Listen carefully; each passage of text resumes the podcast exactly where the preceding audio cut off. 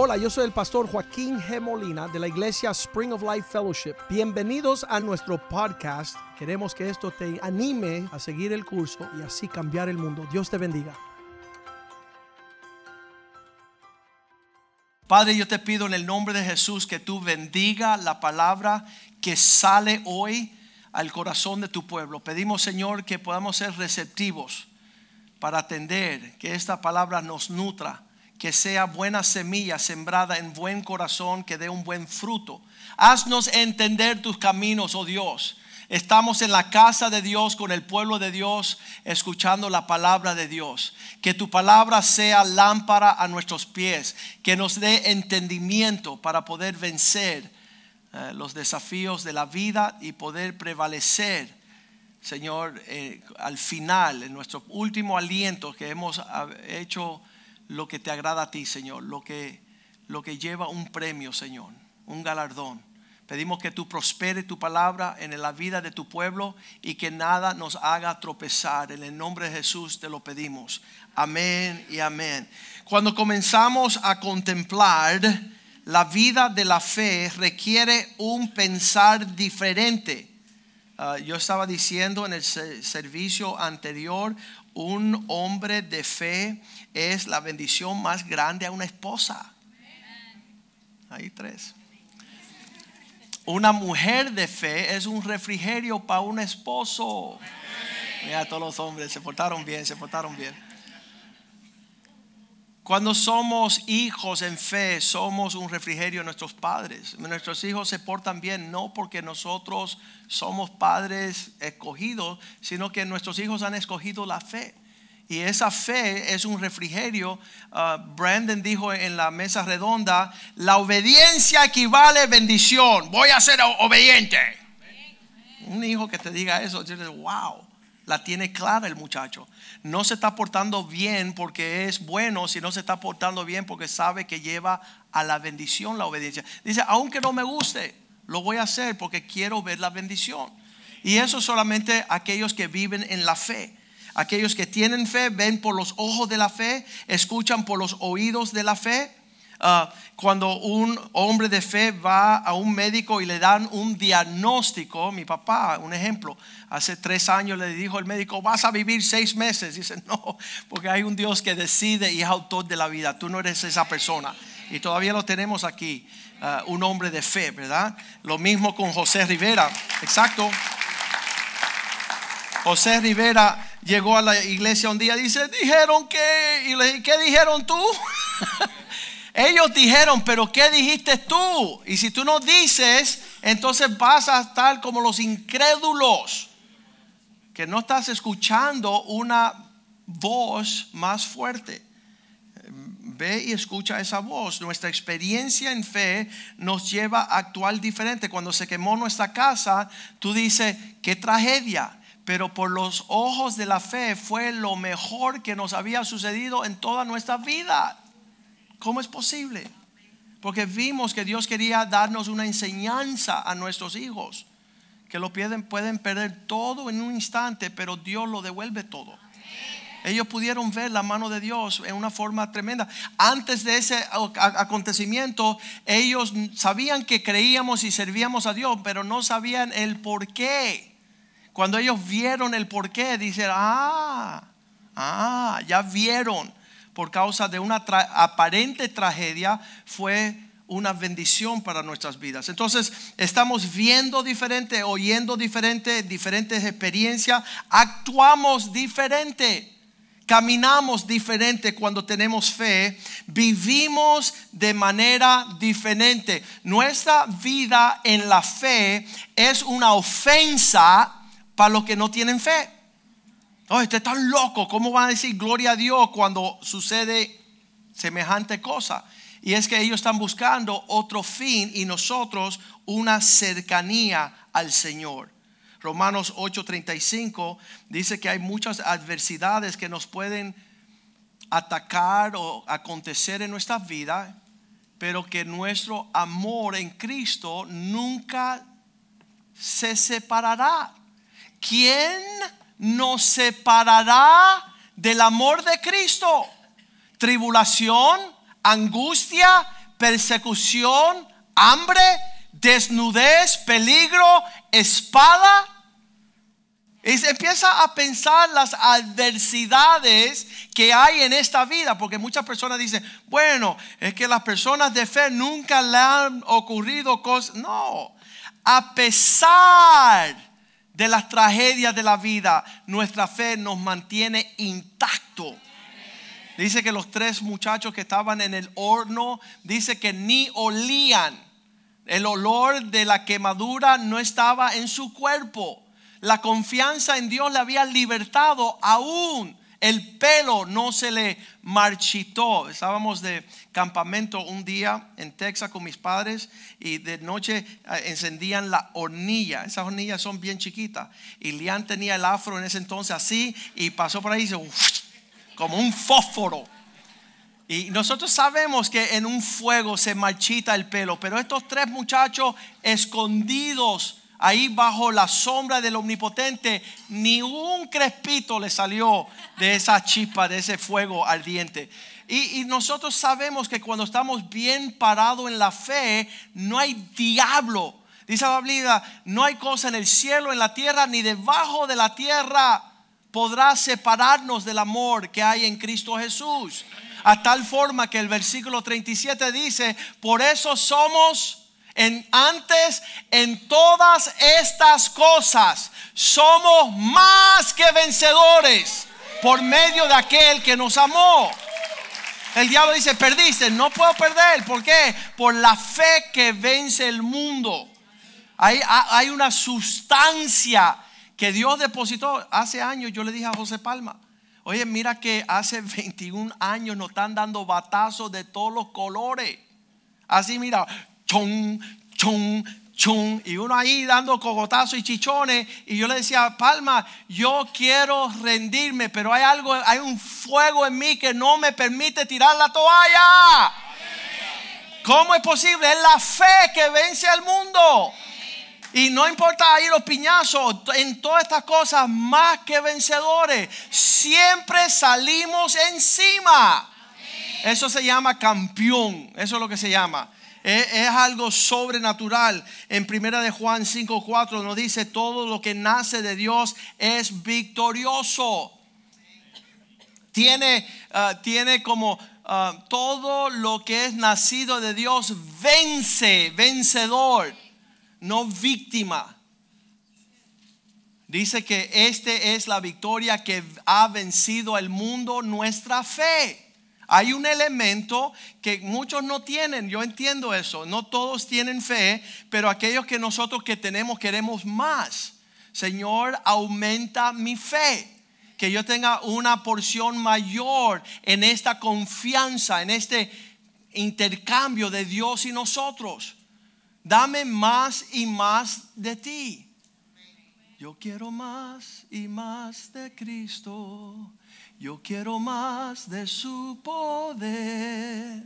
Yo quiero más de su presencia. Yo quiero más y más de él. Señor, dame más. Yo todo lo que me entristece, todo lo que me afecta, todo lo que me molesta. Me llamó un muchacho esta semana y dice, pastor, estoy estresado. Y digo, bueno, en la presencia de Dios no hay estrés. ¿Qué significa? Estás fuera de la presencia de Dios. Hoy llegó cuatro días después y dice, ¿sabe? Cuando tú me dijiste eso, me tranqué en mi casa, empecé a escuchar alabanza y se me quitó eso. Sí, se te va a quitar eso. Porque hay una fe que es por encima de todo lo que viene en nuestra contra. Una mujer en Australia se fue a casar. Horas antes del matrimonio, la noche anterior, le mandaron mensaje. Fue la mujer amante de su novio. Le dice, tu esposo, tu, esposo por ser y yo estamos teniendo amores. Aquí están las pruebas de todas las comunicaciones. El próximo día se fue ella, se vistió de novia, fue a las bodas y en lo que el hombre hizo en los votos de boda, ella le dijo, ahora te voy a decir yo algo. Y empezó a leer todos los escritos que él le había mandado a su amante. Como diciendo, mira necio, esta es tu realidad. Y cuando tú tienes una adversidad a ese nivel, tú necesitas infundir tu aliento con fe. Porque el diablo está atacando tu corazón y tu mente. Diga conmigo corazón y mente. Sentimientos y pensamientos Ahí es donde va el dardo del enemigo a tu vida, a lo que tú sientes y lo que tú piensas. Entonces, si vas a vencer en la fe, tiene que no estar afectado en el corazón y la mente. Hace años atrás hubo una gran prueba en nuestra iglesia, en nuestro ministerio. Había una total separación de A a la Z, así como bipolar. Unos decían que iban para allá, otros para allá. Y yo decía, Señor, yo quiero yo quiero centrarme en lo que tú deseas. cuál, es el pensamiento tuyo? Esa es la fe. Yo sé que hay situaciones y circunstancias, pero ¿qué dice Dios? Eso es la vida de fe. ¿Qué es lo que Dios está hablando? Romanos 10, 17 dice, la fe viene por el oír y el oír de la palabra de Dios. Desde ahí parte la fe. Dios está hablando, nosotros estamos escuchando lo que Dios dice, escuche bien, contradice el sentimiento del corazón y los pensamientos de la mente. 99% de las veces cuando Dios habla no concuerda con lo que sentimos ni lo que pensamos. Entonces tenemos que negarle el corazón su sentimiento y la mente su razón. Porque la fe opera para contrarrestar el corazón y la mente. Y ahí si tú no te dejas llevar por la fe, la fe viene por el oír y el oír de la palabra de Dios. O Ney me había dicho el otro día, ¿sabes lo que me decía? No tenía sentido, pero lo hizo y me fue re bien. Yo dije, amén. Porque nunca va la palabra de Dios concordarlo con lo que tú sientes. Y si tú eres una persona llevada por tus sentimientos, vas a eh, naufragarte en la fe. Si tus pensamientos son más fuertes de lo que dice Dios, si tus pensamientos quieren elevarse por encima de la palabra de Dios, tú no andas en fe, andas en, incredulidad. Es bien importante que sepamos que la fe es allá en la área del corazón y la mente. Yo fui donde el Salmo 26, allí en el versículo 1, yo decía, Señor, um, estoy celoso algunos dicen A, algunos dicen Z, y yo quiero saber lo que dices tú. Y dice, juzgame. David estaba diciendo, tráeme a, la realidad tuya, eso es un juicio, cuando Dios demuestra su realidad, oh Jehová, porque yo quiero andar íntegro. Yo quiero alinearme con lo que quieras tú. Y para eso estoy poniendo mi confianza en ti para no titubear, para no caer fuera de este caminar. Porque todos dicen uno, todos sienten otra, la circunstancia dice otra, la situación dice otra. Pero ¿qué dice Dios? Y tú tienes que ir ante Dios y decir, Señor, júzgame. Trae tu medida para ver si estoy andando bien. Versículo 2, examíname. Esa palabra escudriñame es como tírame rayo X muestra lo que hay adentro de mí, donde en los pensamientos de mi mente y en el corazón. ¿Qué es lo que está sucediendo ahí? ¿Habrá un dardo del enemigo? ¿Habrá una ofensa? ¿Un sentir que me está llevando fuera de la fe? Examina mis más íntimos pensamientos. ¿Y cuál es el sentir de mi corazón? Porque tus pensamientos y tu corazón van a navegar como timón la dirección en que vas a navegar. Y si detrás de eso es un pensamiento perverso, nadie me quiere. ¿Sabes dónde vas a terminar? Lejos.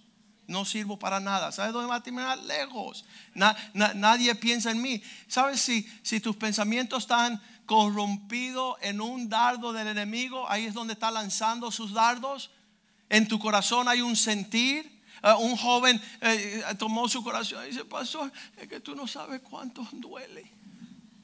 En un dolor profundo. Aquí en mi corazón es dolor, dolor, dolor. Y yo, sí, eso duele. Duele allí, aquí, duele, duele, duele. Está llevado con algo que está navegando su vida basado en un sentimiento. Y la fe no es sentimiento. La fe te hace libre. A tal forma que dice Proverbios 4:23, guarda tu corazón más que todas las cosas. Sobre todas las cosas guarda, guarda tu corazón, porque de ahí mana la vida. De ahí es que tú estás navegando para ver si vas a llegar a la final. Y si tu corazón llega a ser perturbado, Proverbios 23, 7 dice, tal y como el hombre cree en su corazón, tal es. Soy feo, soy feo, mira qué feo soy, soy feo. Un joven en nuestro grupo de jóvenes dice, pastor, me, quiere, me he intentado quitar la vida cinco veces. Y le dije, ¿por qué? Dice, porque soy feo. Tenía trabado en su corazón allí un sentimiento torcido. Por cuál es el pensamiento en su corazón, tal es él. Lo que Satanás logra poner en tu corazón ya te tiene cautivo. Yo he visto hombres y mujeres que le han dicho, diablo, apártate de mí. No tengo por qué hacerte caso. Tú eres mentiroso, padre de mentira. No hay verdad en ti. Voy, no voy a aceptar y recibir uno de estos dardos. Yo voy a guardar sobre todas las cosas mi corazón porque lo que yo permito estar en mi corazón va a afectar mi territorio. El Salmo 26, cuando él le dice, Señor, pruébame, examíname, escudriñame, mira las profundidades de mis pensamientos y mi corazón. Salmo 26, 2. Cuando él está diciendo esta, eh, él está recibiendo de parte del Señor este trato Examina los más íntimos pensamientos, que no sea yo engañado con un pensamiento torcido que no concuerda con la verdad. Él dice en el versículo 3 que todo esto se alinee en tu misericordia. La palabra misericordia en el inglés se traduce amor. Tu amor siempre está delante de mis ojos. Yo sé que tú me amas. Tú eres incapaz de abandonarme de permitir que algo suceda en mi vida para destruirme, para desviarme. Yo quiero andar en tu verdad. Yo no quiero tener algo allí, una espina en mi corazón, una calumnia en mi mente para hacerme desviar de tus propósitos. Sabes, cuando somos pastores queremos que todos logren el fruto de la obra de la fe que nada, nada pueda venir a, a turbar y perturbar tu camino en la fe. Tú vas a lograr todo lo que Dios tiene para ti si tú escuchas su palabra y no comprometes sus promesas. Sus promesas son sí y amén en Cristo Jesús. Señor, quiero que siempre delante de mis ojos esté yo claro de que pase lo que pase, suceda lo que suceda, tú me amas. Y como tú me amas, soy la niña de tus ojos, nada puede perturbar quien yo soy. He tenido muchas amenazas a través de los años. Y dice, hey pastor, cuídese que por ahí... Mm". Y le digo, mira, que se atrevan. Porque Dios es el que me defiende. ¿Qué, es lo que está? ¿Qué, ¿Qué, es lo que hay? ¿Qué es lo que va? Dios está por mí. Y si Dios está a favor de mí, ¿Quién? Ahí dice rayo. La traducción moderna cubana. ¿Quién rayo se va a meter contra nosotros?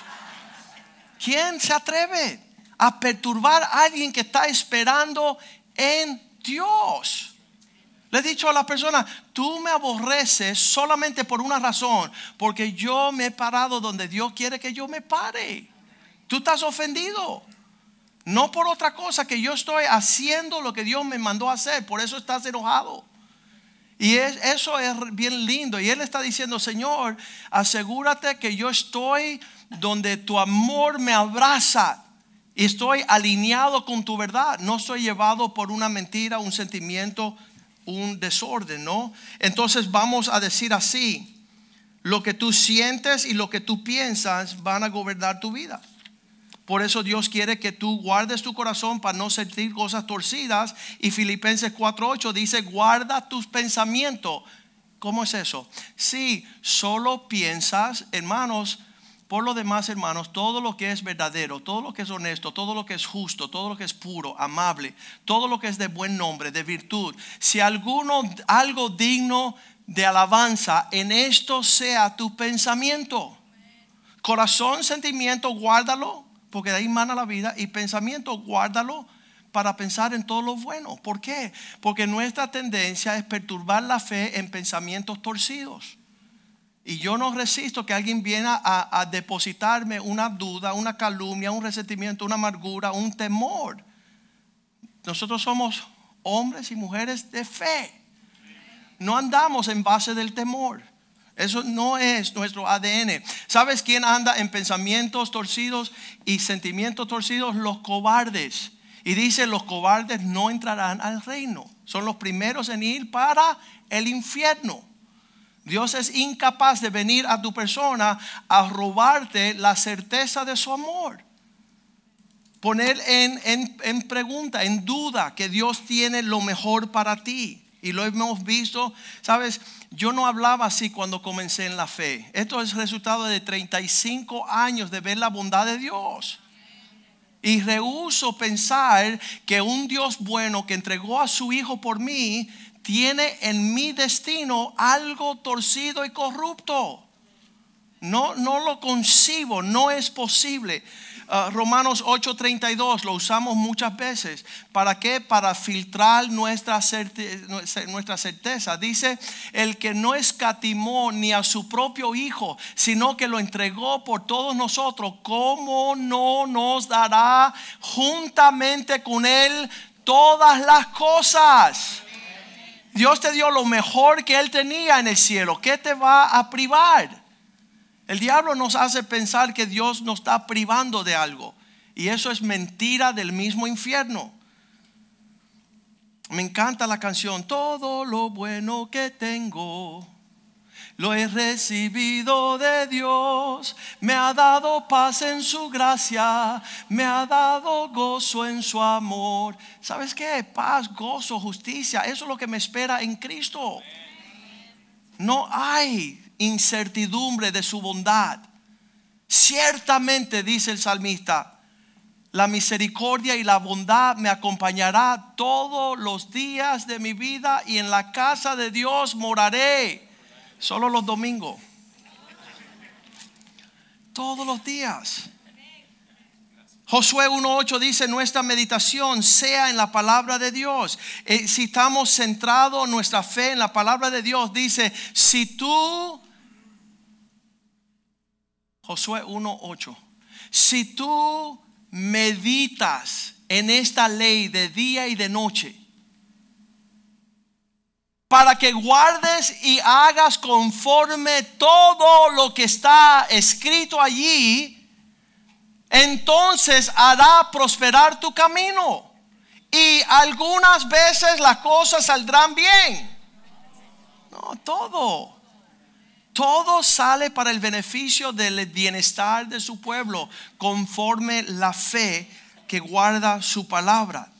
Es importante nosotros caminar en esa realidad. Juan 15, 7, si se mantienen en mí, dice Jesús, y mis palabras se mantienen en vosotros. Si permanecéis en mí y mis palabras permanecen en vosotros, pide todo lo que quieras y os será hecho. Todo lo que hay en la palabra de Dios es una bendición a nuestras vidas. Es un alcance digno de alcanzar. Y todos estos dardos que vienen de parte del enemigo, yo creo que eh, Efesios 6, 16 dice que, que el diablo está lanzando un dardo tras otro dardo, tras incansable para apagar tu fe, sobre todo tomar el escudo de la fe. Y con la fe podrás apagar todos los dardos de fuego del enemigo. ¿Qué, son los dardos que vienen? ¡Fum! Y ¡fum! Y ¡fum! Y, y si tú no tienes una fe para levantarle el escudo, ¿qué sucede con ese dardo de fuego? Aquí, mira, ¡fum! Sentimiento de corazón, ¡fum! Pensamientos torcidos. Y tú estás esclavizado y lejos de la fe porque no guardaste tu corazón y tus pensamientos. Pero la fe es un escudo que podrá apagar estos dardos de fuego que emprenden a los seres humanos. Entonces, en lo que llega estos dados de fuego, tenemos la palabra de Dios que dice Filipenses 4:6, por nada estéis afanados.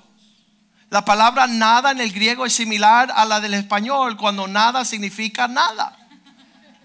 Nada es nada y nunca. Por nada estéis afanados. Pues, pues, pues eh, deja contarte algo. Que nada te afana. Pero deja contarte algo. ¿Sabes lo que quiere hacer? Afanar nuestro corazón. Hay personas que no duermen de noche. ¿Sabes por qué? Insomnia. La insomnia te hace preocupar. Está llenando la preocupación de tu corazón, llena el alma de ansiedad, de cosas que no van a suceder. ¿Por qué? Porque somos un pueblo de fe. Estamos andando en los propósitos de Dios. Nada estéis afanados por nada, sino sean conocidos vuestras peticiones. Ah, en, el inglés dice, por nada estéis afanados, pero en todo, deja que tus, eh, de nada, de nada estéis afanados, en todo levanta petición a Dios. Fuimos del nada al todo en una frase. Por nada estéis fanados, pero en todo sean conocidos vuestras peticiones. Deja que Dios conozca tu preocupación. En oración, haciendo ruego con acción de gracia. ¿Por qué? Versículo 7. Para que la paz de Dios, que sobrepasa todo entendimiento, guarde tu corazón y tu mente. Te está bloqueando para que estés sin corromper tus sentimientos y un pensamiento sano para que no creas la mentira del diablo. Corazón y mente guardados en la paz de Dios que sobrepasa todo entendimiento. Puedo dormir yo entonces. Por nada estéis afenados. Órale al Señor. Pídele al Señor. Habla con el Señor. Persiste en un intercambio con el Señor. Todo lo que uno le levanta a Dios en oración es carga de Dios. Le pertenece a Él, no lo toques. Y la paz de Dios vendrá a cubrir tu corazón. Va a guardarte. Juan 16.1. Les digo estas cosas para que en este mundo no se sorprendan. Estas cosas yo he hablado para que no tengas tropiezo. Cuando uno no tiene fe es un constante tropiezo. Mira lo que siento, mira lo que pienso, mira lo que pienso y mira lo que siento. Y nada de eso tiene que ver con la fe. La fe es pararte en la promesa de Dios. Escuchar la voz de Dios y decirle al diablo, eres un mentiroso. Versículo 23 de este capítulo 16, las cosas que Dios habla para que no tropecemos en aquel día no me van a tener que preguntar nada. De cierto, de cierto os digo que todo lo que le pidieres al Padre en mi nombre, Él os lo dará. Ese intercambio es bello. Es, es Hebreos 11.1. La certeza de lo que se espera, la convicción de lo que no se ve. La certeza, ya yo puedo, cuando estoy andando en fe, es pues la fe, ciertamente lo que yo espero. Y, la fe te llena de esperanza y de amor. Y tú estás esperando que la bondad de Dios te va a alcanzar. ¿Quiénes son esos? Son unos locos. Son unos locos que creen que Dios va a guardar su promesa, que Dios cumple su palabra, que Dios no miente, que no hay sombra de variación en Él, que aquellos que esperan en Él no serán avergonzados. Son un pueblo loco. ¿Sé quiénes son? Nosotros, un pueblo de fe. Un pueblo que estamos esperando en las bondades de Dios, con la certeza de lo que esperamos y una profunda convicción en lo que nadie puede ver. Tú estás viendo lo que nadie ve. ¿Por qué? pues la fe. Tú puedes ver y tener convicción en las cosas que no se ven. Y por eso la gente nos llaman locos. Romanos 12:2, no andamos como en el mundo, en el mundo andan según sus pensamientos, pero nosotros eh, estamos andando según en la renovación de nuestro entendimiento. Ya estamos alineados y eso es ser un cristiano maduro. Por eso cuando tú andas con una persona madura en la fe, está hablando otra conversación. Tú estás traumado, estás triste, estás caído y él te está hablando otra cosa y no concuerda las dos, porque uno es según la carne, el otro es según el espíritu. Uno está andando no por vista, sino por fe. no tomes la forma de este mundo, de este siglo, sino transfórmate. Empieza a pensar diferente para que puedas comprobar cuál es la buena voluntad de Dios, agradable y perfecta. Es, es, sabroso. El otro día pudimos poner una foto de nuestra familia. Hicimos así, mira, mira lo que ha hecho Dios. Y la gente escribió ahí y dijo, eso es el verdadero tesoro. Es, es, es el resultado de uno que camina en la fe es el tesoro de nosotros. No estamos buscando las cosas de este mundo, esas cosas son pasajeras, no tienen nada de provecho para nosotros. Entonces no, yo le decía al, otro servicio, yo hago un análisis, ¿dónde están los impíos en mi sector? ¿Qué están haciendo y cómo piensan y dónde hablan y hacia dónde van? Yo quiero caminar opuesto. ¿Qué es lo que están haciendo los impíos? ¿Cómo piensan? ¿Cómo creen? ¿De qué se mueven? ¿En qué temor tienen? Yo voy a caminar al contrario. Porque yo no creo lo que ellos creen, que no hay un Dios y que Él no guarda sus promesas. Estoy caminando diferente que los impíos en todo aspecto. Todo lo que pensamos y sentimos va a concluir con lo que hacemos. Primera de Tesalonicenses 5:18, en todo dando gracias a Dios. Nuestra actitud es gracias Señor por tu bondad. Gracias Señor por lo que estás haciendo. Gracias Señor por mi esposa, por mis hijos, por mi familia, por mis finanzas. Gracias Señor por el ministerio. Gracias Señor por tu promesa. Gracias Señor que tú eh, estás a favor de mí, no en mi contra. Gracias Señor porque puedo respirar hoy. Gracias Señor que me diste un día más.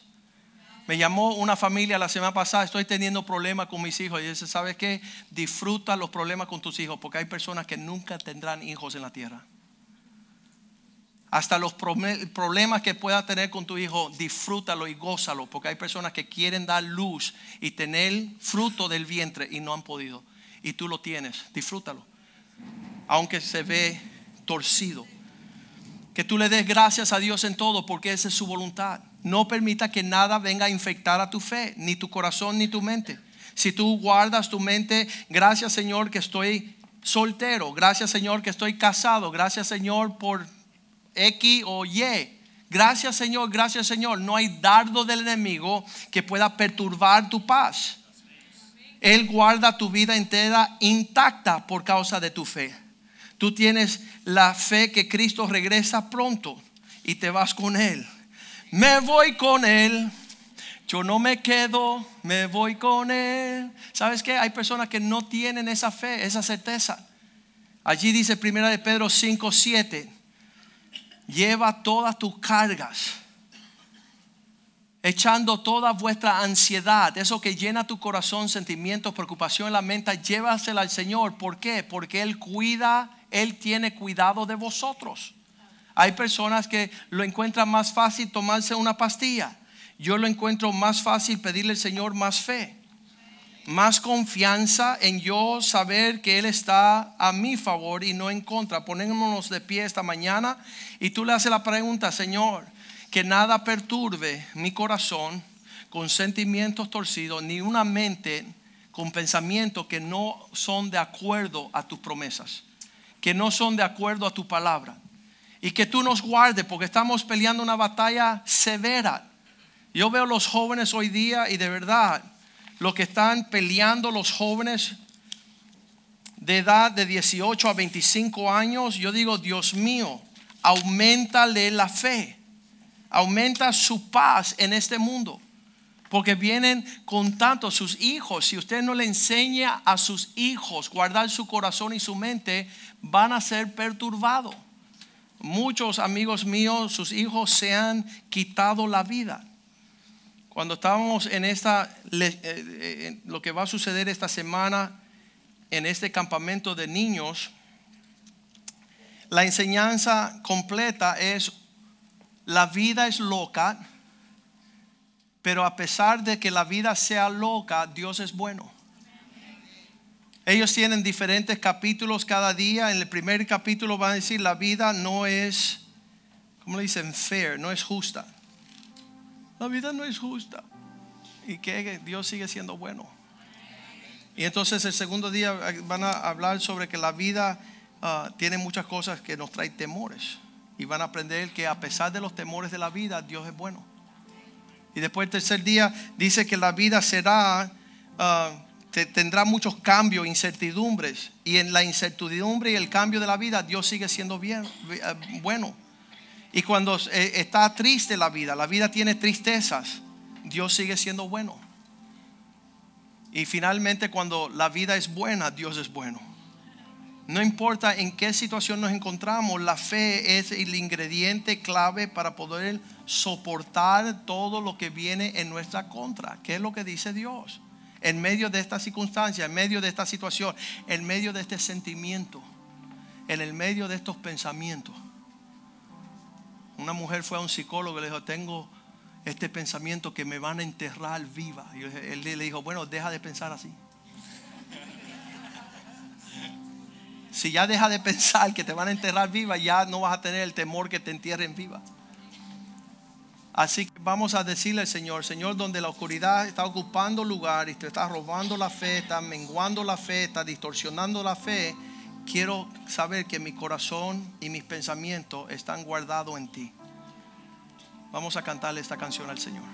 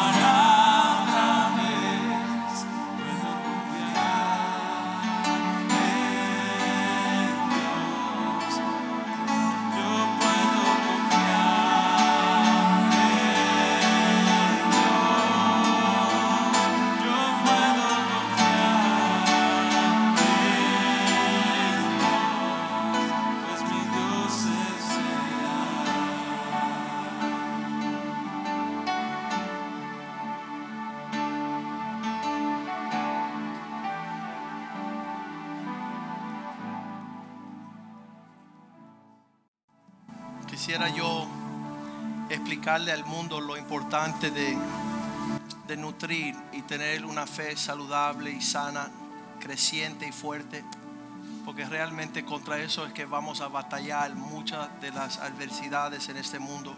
El justo por la fe vivirá, dice la palabra. Padre, te damos gracias por lo que hemos escuchado. Gracias que tú continuamente estás mandando palabra a nuestra vida, a nuestra iglesia.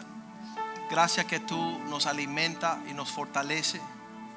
Gracias que tenemos oportunidad de comenzar a entender estas cosas con mayor precisión. Que no menospreciemos, oh Dios, lo que tu palabra nos señale. Señor, queremos que muchas de las sanidades que sucedieron fueron por causa de la fe que tuvieron aquellos que en esos tiempos se acercaron a ti, Señor. Nosotros queremos ver esa, ese poder operar a favor de esta iglesia, Señor. Queremos ver los enfermos sanados. Queremos ver, Señor, milagros y prodigios, los ciegos que ven.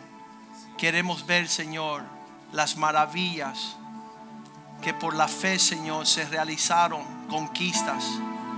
Por la fe vencieron aquellos que caminaron antes que nosotros. No permita que nuestra fe se disminuye. No permita que se debilite. No permita que muera, oh Dios. No queremos andar en obras muertas, oh Dios, de la fe muerta.